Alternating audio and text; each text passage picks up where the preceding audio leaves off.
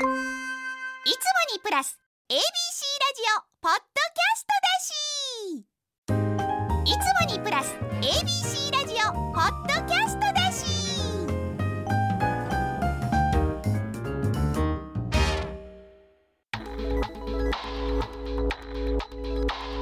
AM 一ゼロゼロ FM 九三三 ABC ラジオ今村翔吾。山崎れなの言って聞かせて。てこんばんは歴史小説家の今村翔吾です。こんばんは山崎れなです。さあ今週も始まりました。今村翔吾山崎れなの言って聞かせて。よろしくお願いします。よろしくお願いします。ね。ラジオネームバリスタカズさんからいただきました。新刊百科。通勤時間中に読みました。とこういう文庫化されたやつですね。はい。個人的には映像化を含めて、うん。私は主人公の春野を、うんレナチさん。であのペアのこの男の子。高根くんね。高根くんを俳優の向井理さん。うん。年齢差結構あるよ。確かに。そして高根の父親を原作者の今村先生が演じられることを想像しながら楽しく読ませていただきました。今後の映像化期待してます。はい、結構年齢差あるよ、うん、僕正直イメージしてた人が向井理さんで一人いて、あの最後あの運転してくれる人いるやろ。あはいはい。あの車であの、はい四国まで、はいはい。あの人を俺向井理さんのイメージで言ってた、えーめっちゃ顔ちっちゃい人が運転してくれる。そ めっちゃかっこいい人。うかっこいい人。あれ人一番かっこいいと思ってて僕は、うん。ありがとうございます。春野さんでもまあね学生ですからね。うん。私もう無理ですよ学生、本当？うん無理。無理？無理無理でしょ。ええけどい世の中いるんじゃないの？にレナさんぐらいで学生役やってる人も。うんまあまあ俳優さんはいますよそりゃ。うん。俳優さんじゃないですから私。あそうなん。そうですよ。そんなだ川口春奈さんとかだったら、うん。30歳近くなっても、うん。サイレントとかで、はいはい。セーラー服着て可愛かったけどもうん。俳優さんじゃないですから。いけんじゃないの？いや オファー来たらどうすんの？ー人による。な中身にもよる。中身にもよる。実際来たまあ言えへんやろうけど仮に来ててもそんなこともなく今まだまだそんな動きはなく。来てないです来てないです。まあ来てんのかもしれないけど、具体的な話は来てないです。うん。山崎さんって演技とかやるんですかっていうのははい。身近なスタッフさんは聞かれてるってこの間言ってましたけど、うん。でもえまあ。自分は興味ああるっちゃあるないじゃない。うん今んところない。ね。てかないっていうか現実的に無理じゃないって思ってますね。な帯があるからな昼の、ああそれね。うん。確かに確かに。うん、逆にこの僕の方のオファーではこの「言って聞かせて」を本にしたいっていうオファーはあるんやけどあやりましょうやりましょう。けどこれ普通に朝日新聞出版がやらへんやらなあかんのじゃないのっていう話なんよね普通で考えたら。ああそうなんですけどね。いいのかっていう。そうそうそう朝日新聞出版がやらへんねんったらぜひうちがって言ってたよマジで。どうなんですかねその辺。まあ口をあんぐり上げてますけど。そう。けど普通に考えたらね朝日新聞出版がやる案件な気がするんですけどね。うんでもやらないなら別にうちがっていう人がいたらそっちでいいような気もあバツって出てますね。じゃあ急がないと。じゃあ急いで朝日新聞出版さんで出さないと。そう。そう。マジでそういうオファーあれば朝日新聞出版さんやらはりますかねって言われたんよ。うん。うん本当本当それです。はい。一回ちょっでとご検討その話今村先生から聞きましたね。あのあの三時間半喋った時やろ、喋った時にね3時間半のうちの何分喋ったかわかんないけど、まあ、一瞬出ましたね。そう。あれ三けどさ改めて3時間半喋ってさ何を話したかって言われたらちょっと困るよな。困る、ねえまあ、企画会議作戦会議ですよね。なんかこうだからそう企画会議だからすごいがん努力意外とそういうとこ見せたくない派やのに俺ら二人でめっちゃ戦略練ってるやつみたいになってるよね。ね武将が好きって言ってる時点でそういうの戦略家ですからね。そう。いやだけど本当そうなんよね、だから多分そこら辺は僕ねレナさんとめちゃくちゃ気が合うんよね。う、ん。うんこれここの中でいつか決まる告知で山崎怜奈初女優作品。いやまあうん初ね俳優作品。出るかも。マジででも言われるんですよね。なんかこの間初めましてのヘアメイクさんにもうん「お芝居やらないの?」って言われてそのメイクによって、うん。あと服装にもよって全然顔というかなんか変わるからうん。人間性変わって見える人だから、まあ悪が強くないというか、だしでそういうことなんか三谷さんとかにも「お芝居やらないんですか?」ってうん作家もたまにカメオ出演っつって自分の原作に出たりするんよね、出ますね。なんかそういうなんか僕が原作の話とかこういろいろ話してるなんか今村先生も出ますよねみたいなことは言われたりするんだけど、うんでそうやけど俺意外と嫌でえ、ーうん。そうですか。うん、とはいえ例えば大河ドラマのめっちゃ早くの武士で出てくれてたら俺多分受けると思う。足軽役とか。そうそう全然受ける全然受ける。なんか足軽感はないですけどね正直。確かに。なんだろうどっかの大名感がある。そう悪い。あの、うん。大名がバーって並んでるやつの一人ぐらいで出させてくれるんならぜひ今村翔吾うん。俳優デビューさせてくだ確さい。かになんか徳川家のね将軍様にこうこう頭下げてる言ってる。人たちの中の一人。そうで雑談しながら廊下をはけていく中の一人が今村翔吾っていう。うん。いいじゃんいいじゃないですもうそかんなんやりたいけどね。すごい楽しそう。うん。見たい。みたい。探せ。そうそうそう。今村先生を探せってやりたいですね、あのシーン止めて録画のボタン止めて。うわいやなんかいろいろありますわ。いろいろね、うん。まだまだ夢は膨らみますんで働いていくということで。俺たちは生きていかなければならないという。本当そうですよ。もう働い働かなきゃ。っそう。て思ってる。なのんびりっていうのができないんですよね。無理やな。無理ですね。うんなんかうんのんびりする生き方もまあやってみたかったなっていう気もしますけどもう無理でしょうね。もう無理やな。もう無理多分もうね39年26年ぐらいそんな感じで生きてたらもう無理ですね。もう僕も手広げすぎてるから、はい。もうとにかく畳むじゃなくそれをやれるだけの陣容を作ろうと思って人雇ったりとかしてるもん。しかもだって始めちゃったらもうねだってそれでそのお仕事でご飯食べてっているいるいる。家族養ってってっていう人がいっぱいいるからその人たちをこう置いてやめたってできない立場ですもんねもうね。自分の社員もそうやけどその取引先のその部門でその部門だけで立ち上げられたりとかしてたら、うん。もうその人らの生活までかかってると言えば言うかかってるから、うん。家族と、うん。無理よね。私も今やめたって言えないもんな。いやーいや無理やな。言えないな。うん。言うのやめとこええ言おうと思ってたんかい。やいやいや思ってない思ってないけど。思ってないけど言いたくなる時はあるそれはいやみんなそれ一台二度あるんじゃない、ううんそれは認めてでもそれを乗り越えていく二人でややってる番組でございます、はいはい。さはい、しぶとく生きていきましょう、はい。皆さん。ということでこの番組は、あはい。えーハッシュタグ言って聞かせてということで言っての聞かせての木は漢字になっていますので、X 旧ツイッターでぜひつぶやいて投稿いただけたらと思います。さあこの後は児童文学作家のアンビル安子先生に出演していただきます。ご面識は？ないですね。ないですか、はい。でもまあジャ児ンル的に童文は学作家。うん。まあ同じ業界っちゃ同じ業界ですけど今熱い業界やっていうふうには聞いてますね。そうです。かいいって聞きますね。どんな裏側が伺えるのか楽しみにしています、はい。今村翔吾山崎怜奈の言って聞かせて最後までお付き合いください。AM 一ゼロゼ八 FM 九三三 ABC ラジオ。今村翔吾。山崎怜奈の言って。聞かせて ABC ラジオがお送りしています AM1008 FM933 ABC ラジオがお送りしている今村翔吾山崎怜奈の言って聞かせて早速ゲストの方ご紹介します。児童文学作家のアンビル安子先生です。よろしくお願いします。アンビルです。よろしくお願いいたします。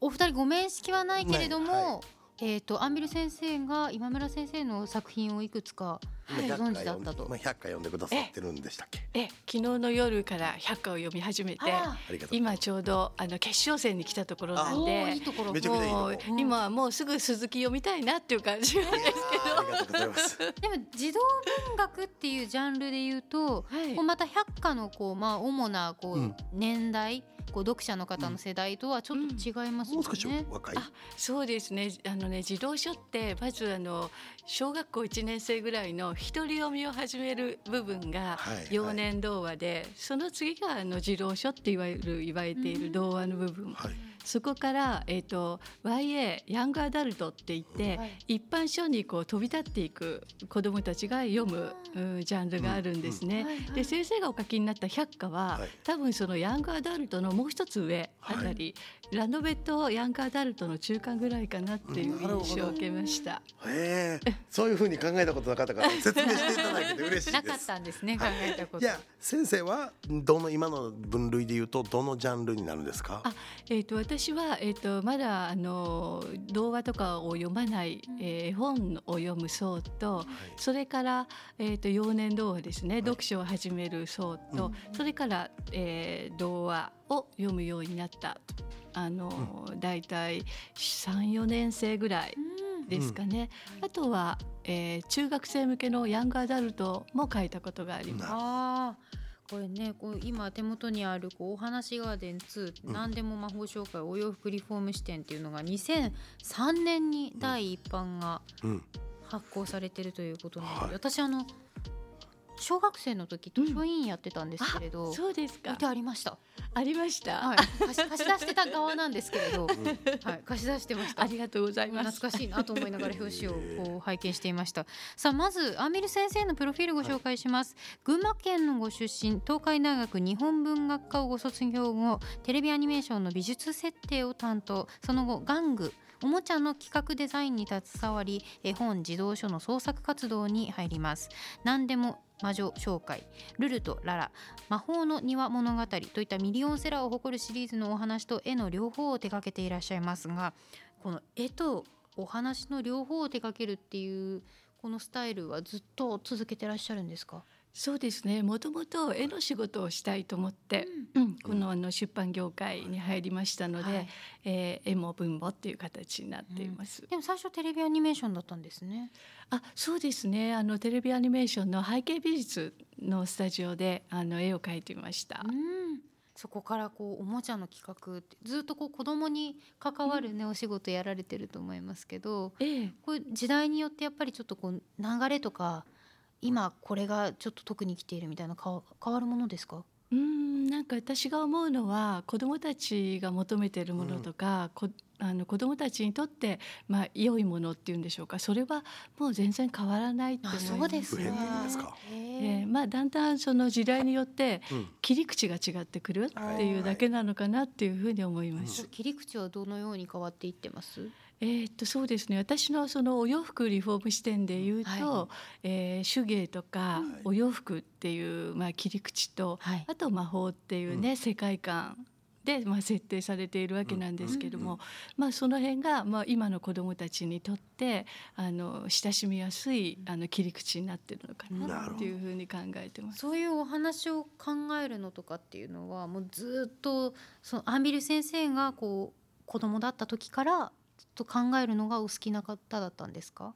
うんそうですね。想像するのは好きだったと思いますね。はい。へーちょっと絵に描いたりとか。うん、昔はねあのスマホとかなかったし、はい。やっぱり退屈になると自分でなんか想像して時間過ごすしかなかったのでね。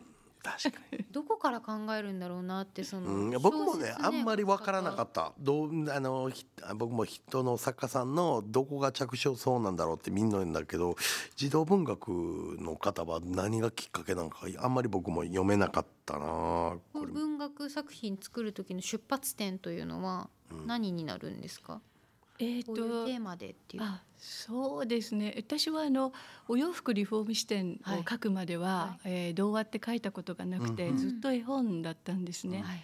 でその頃、えっと玩具の仕事をしてまして、はい。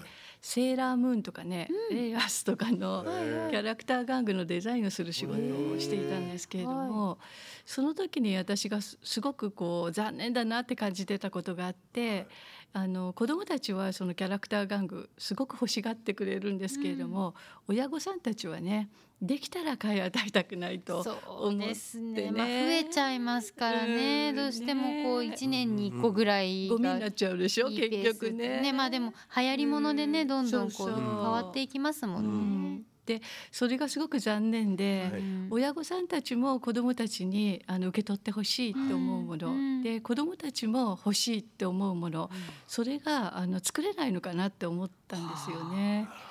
それがやっぱり児童文学だとできるということで、あの私はねとチョコレートのような青汁っていうのをコンセプトにしてあチ それをョコレートのような青汁どういうことですか？あの子どもたちにとって、まあ、チョコレートのような本っていうのは読みやすくて、はい。あの読み始めやすいっていう本ですよね。はい。はいはいはいでそのやっぱり切り口がお菓子とかファッションとはい。か手芸とうん。かっていうことで、まずそのハードルが下がって読みやすくなる。確かに。でで女の子心をこうくすぐるようなものばっかりですもんね。ね、そうですよかわいねい。で、まあ、挿絵とかも増やして、うん。あのチョコレート感を出すわけなんですけれども、あの物語自体に込められているメッセージとか、テーマとかはもう本当に宮沢賢治の頃から変わらない他者理解とか、うん。思いやり、うん。諦めないことの大切さみたいなのがまあ書いてあってそれがその心の成長にとっての青汁になっていく。うん。なるほど。であのお母さん方もあのこの本は青汁なんだっていうことに気がついてくださった時にねあのじゃあこれ買ってあげる。お母さんもこの話好きって言ってくれるっていう。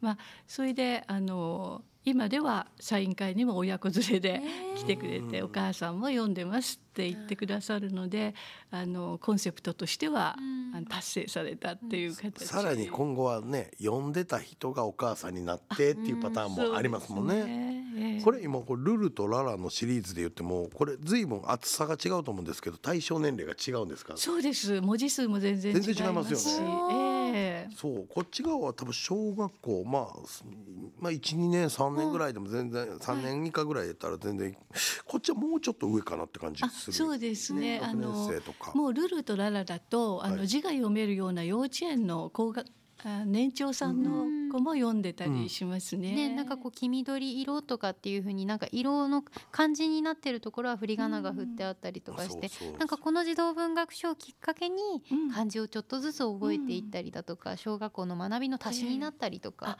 もうねおっしゃる通りで、うん。この本で初めて本を最後まで読めましたっていうふうに言ってくれるええ子たちがたとてもたくさんいてね嬉しいですね。嬉しいんです。よ。これカードついてますあカード？何のカードえですか？こうカードがついててルルドがはいメッセージカードえ僕も本に単行本になんかつけたいなこキラキラしたカードね、うんうん確かにくすぐられますれ、ね。でもこれ20年もこう同じシリーズを書き続けてらっしゃいますけど、ええもともとのそのキャラクター設定みたいなものってどういう風にして生まれていったんですか？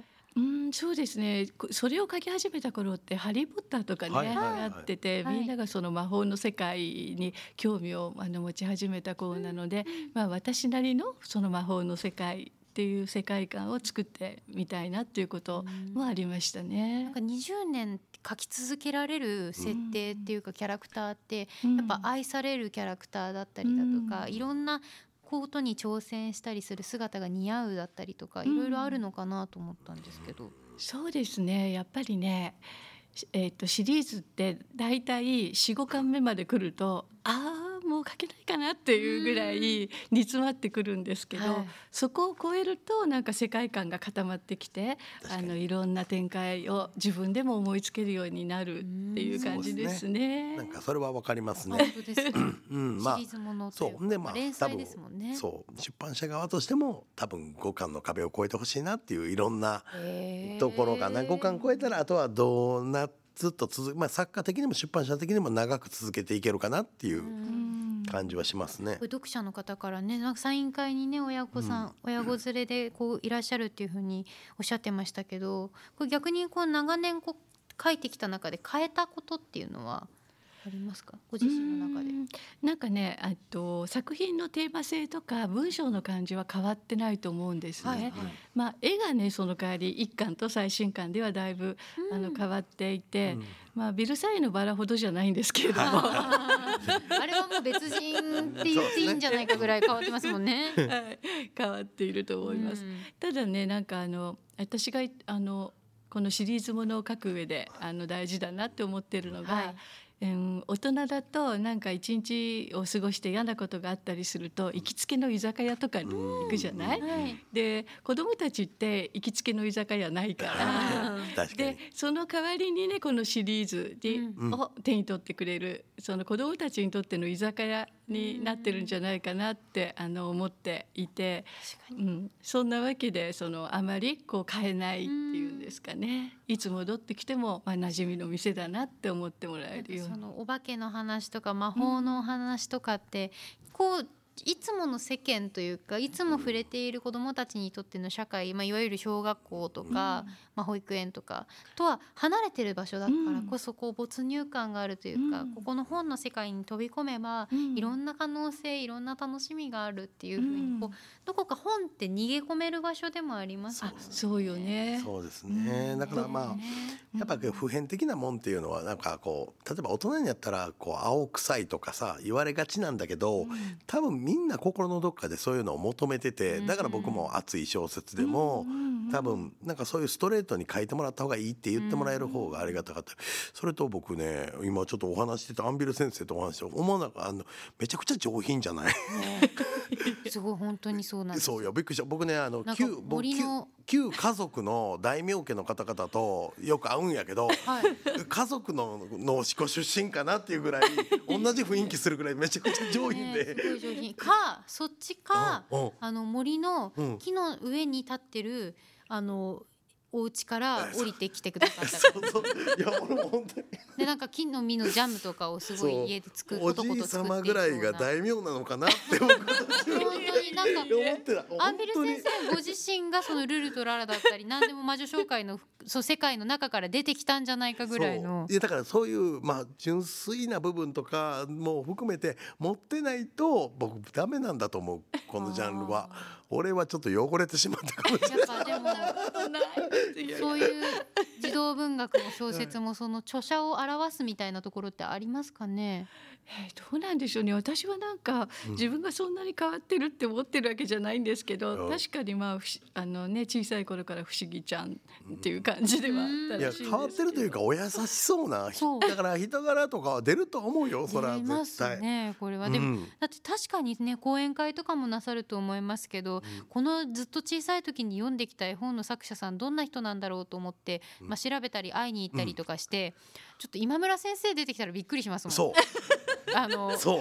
あのお洋服リフォームアンビル。さん先生が出てきても、うん。がっかりしないっていうしない。かやっぱりって感じするよな。やっぱりって感やっぱりじする。俺がルルとララを書いてたらちょっとねあれ？すいません引く引く。あれ？ってなるよね。あ アンビアル先生なんかならではのこの空気感だなともそうそうそうそう。思いますけどこれちょっとお時間迫ってきてるので最後にですねこれ絵本業界、まあ、児童文学業界っていうのは、ええ。新しい作家さんとかっていうのは入ってきていらっしゃるんですか、あそうですね。今本当に新しい方もたくさん入られて、個性的な作品がたくさん生まれてると思います、それでねえっと児童書は今アジア文化圏での翻訳出版が本当に盛んなんですね。えーであの私の作品に限らず、うん。えー中国韓国台湾インドネシアあの軒並み、うん、あの翻訳出版。多分そこの層にターゲットにした出版っていうのが文化として発達してなかったんやと思う。多分アジアの中で日本だけが突出してたんだと思う。なるほどなるほど、うん。それをでも日本語に書いてあるものをこうインドネシア語とかに訳すってなってくると、またそのアンビル先生たちが伝えたいこう意味合いだったりとか思いだったりっていうのが変わってこないように翻訳してもらわないといけないっていうそうね。ハードルがありますよねちょっと。ええ。まあでもそこら辺は信頼関係よねうん。私もやっぱり中国語わからないし、うん。でも重版があの続いているようなので多分そのアジア圏のあの女の子たちも気に入ってくれてるのかなっていうふうに思って。なんかそのときめくものって世界共通なんですさっねき。僕らやっぱ心汚れてるなと僕僕ら？ごめん。ら？見てたやんそっちだって。あのスリ数を。見てましたよ。見てたやろ？そりゃそうですね。違う違う。何年出版なのかっていうのを見てた。スリ数は見てない。何年出版からこのスリ数やったらすげえロングでやっぱこうやっぱ普遍的なんやなって思ったあそう。ねえだってクッキングステンシル付きのねルルとララのシリーズレシピカードブックとかねこれ真似してだって作りたいってなるし絵本の世界再現したいってなるしも こんだけいっうなんか一気にこうファンシーな気持ちになってるんで今すごいありがたいですけれども。でもなんかそういうこう新しいね、作家さんだったりとかこのアジアに流れていくそのアジアにも広がっていくこの児童文学ってすごいいい文化ですよね。日本独特でもあるんだなというふうに私も改めて思いましたけど、ありがとうございやます。ってみたくはあるけどやり方が難しい。なんかやっぱできるかなっていう不安の方が強いね。新しく参入されてる方ってどういう方が多いというか。あえっとね意外と児童書って年を重ねてから書かれて結構50代60代で、うん。あの書か書き始める方っていうのもいるんですね。ええ。一般文芸からこっちをやってはる人もいはるよ。あ両方やってはる方も、ううん。えーアミル先生はずっとこの道だけれどもええ。ね。そうですね。へえじゃあちょっと今村先生はあの本当によぼよぼうん。した感じにだけどこうなってもうルルトララみたいな可愛いのをな作れるかな中兵衛とゴンザみたいなさ。えでも私読んでみたい。読んでみたいですか？それは心の奥にある乙女を出してきていただいて。中兵衛とゴンザのおにぎり祭りみたいな。まあでもちょっと楽しそうだけど。なちょっと楽しそうだけど、はい。なんか児童文学でもそういうのもありですよね。うん、でも逆に私はね、えっと、ルルとララがあの大人になって、えっと、居酒屋をやってて、ルルとララの居酒屋っていうのを大人になった読者向けに書きたいなって、読みたい。面白そうで店にやってくるあのサラリーマンのあの悩み相談を受けて。読みたいなんかルルとララのスナックとかやってほしい。ねスイーツスナックとかやってほしい。けどなんかそのそう今のだけでそれだけでこの子供の時にルルとララと会った時の記憶が蘇ってみたいな 幼い時の気持ちを取り返して夢をとかそういうのできそうね。できそう。うんできるしだってドレミちゃんとか大人になったバージョンとかね特番みたいな感じでてます。やってんのか。ああいうの見るとやっぱキュンとしちゃいますもん。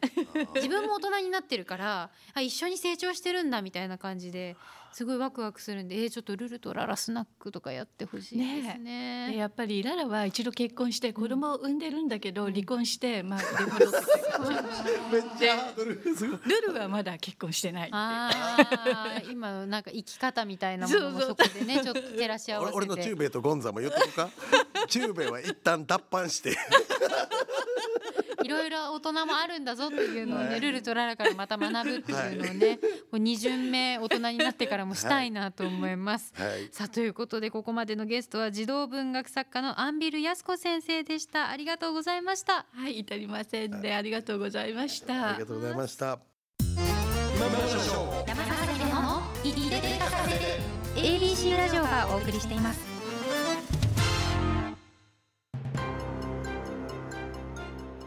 AM 一0 0 8 FM 九三三 ABC ラジオがお送りしている今村翔吾山崎怜奈の言って聞かせてエンディングのお時間です。はいちょっとあのアンビル先生とお話しすると一気に番組の雰囲気が変わりますね。質が上がりました。質が上がりましたね。本当になんか品のそう、品のあるはい番組になりました素敵ね。な方でね。私たちも喋り方を気をつけましょう。はい、気をつけなければならないなと改めて、ああいう大人を目指さなければならないと思いましたけれども、あのアーミル先生とお話に夢中になってたらですねちょっとあのお話ししそびれてしまったんですけどお土産でねそう。アーミル先生の作品の中に出てくるあのあの子供何でも魔女紹介に出てくるこう猫ちゃんのこのぬいぐるみをいただきました、これサンアローさんから作ってるみたい僕は、えー、ふその風呂敷をいただきました。かわいいコットンねコットンね。かわいいねえ。ぬいぐるみもらうなんて体験小学生ぶりぐらいじゃない？いや多分そうですねほんとそう20 15年ぶりぐらい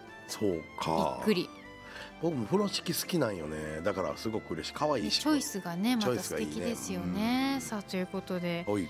アンビル先生改めてありがとうございました、はい。ここで今村先生からのお知らせはい、です、昨日は22日にここは笑いの不思議堂書店の配信がついにスタートになりましたのです、えーまた皆さん見てください朝日新聞にて長官小説「人よ花よ」が毎日連載中です、はい、そして私山崎怜奈11月25日に東京大学の、えー、駒場祭ですねトークショーをやらせていただきます。11月25日だと思います、はいえっ、とあと鈴木ほなみさんとおうあなんか本にまつわる番組をやらせていただくことになりちょっともうこれオンエアされてる時にはですね初回がやってると思ういや X で見たよ。そう私もね X で見た。あ11月2日から4週連続で BS テレ東の方で、うん。あの放送されていますんではい。木曜日の夜10時からですね、やってますんで多分全部で4回あるから多分放送されてるはず。はい。まだ間に合うはず、はい。ごめんなさい、はい。あのうちのマネージャーさんと連携してホームページにも上げますのではい。チェックしていただけたらと思います、ということでここまでのお相手は今村翔吾と山崎怜奈でした。また来週